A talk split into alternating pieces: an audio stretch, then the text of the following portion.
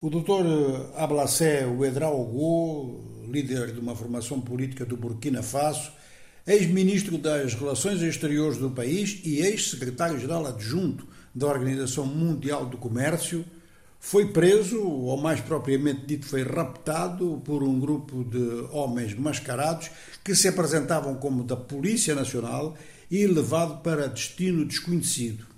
A captura do Dr. Edraugo foi no dia 24 e nem a família nem os advogados têm notícias dele. Ele fez, há algum tempo atrás, quando se encontrava no exterior, fortes críticas à junta militar que detém o poder eh, no Burkina Faso e regressou ao seu país recentemente e pouco depois então de ter regressado, em vésperas de Natal, eh, ele foi detido. Ora, esta atitude da parte dos militares do Burkina Faso, porque em Ouagadougou toda a gente diz que este grupo que o prendeu é um grupo ligado à junta, é uma das formas de atuação da junta em termos intimidatórios. Esta atuação lembra a mesmo, mesmo tipo de comportamento dos militares do Níger e do Mali no caso do Níger, Samira Sabu, uma blogueira muito conhecida, muito crítica, foi também raptada nas mesmas condições e depois de muitos protestos apareceu e foi posta em liberdade. Ora, no Burkina Faso e sobretudo os militantes do partido Faso Autrement, portanto, Burkina Faso de outra forma, o nome do partido dele, Estão a fazer uma grande mobilização nacional que pode conduzir eh, até manifestações públicas e, muito provavelmente, isto até pode dar lugar a um crescimento da repressão. Mas eh, esta pressão popular acaba funcionando. E, no caso do Mali, eh, foi uma situação também parecida, ou seja, um responsável da sociedade civil preso, mas muitos outros estão a ser intimidados, quer dizer, mas esse foi, foi libertado após, após pressões nacionais e internacionais.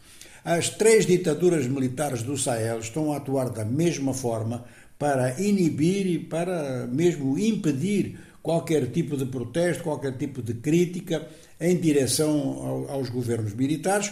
Governos militares que, por exemplo, no caso do Mali, parece que estão isolados em termos sociais, em virtude de uma participação irrisória num referendo constitucional que organizaram e que a oposição tinha proposto boicote, uma participação de 20% não permite aprovar eh, a Constituição nenhuma quando se age em instituições sérias, ou seja, que os militares do Mali estão apenas preocupados em ter um documento que os vá legitimando no poder e isto não legitima lá assim muita coisa. Mas eh, no caso agora do Burkina Faso, o Dr. Ouedraogo é não só bastante conhecido dentro do país, é uma personalidade com muita coragem na análise sobre as saídas políticas que podem existir para o Burkina Faso sem violação dos direitos humanos. Ao mesmo tempo, é muito conhecido no exterior em virtude das suas posições e da sua atividade na Organização Mundial de Comércio. Bom, além disto, continuamos à espera de resultados das eleições na República Democrática do Congo, mais um dia sem resultados. A oposição tentou fazer uma manifestação esta manhã em Kinshasa, a polícia proibiu a manifestação e dissolveu grupos, pequenos grupos que tentaram manifestar-se.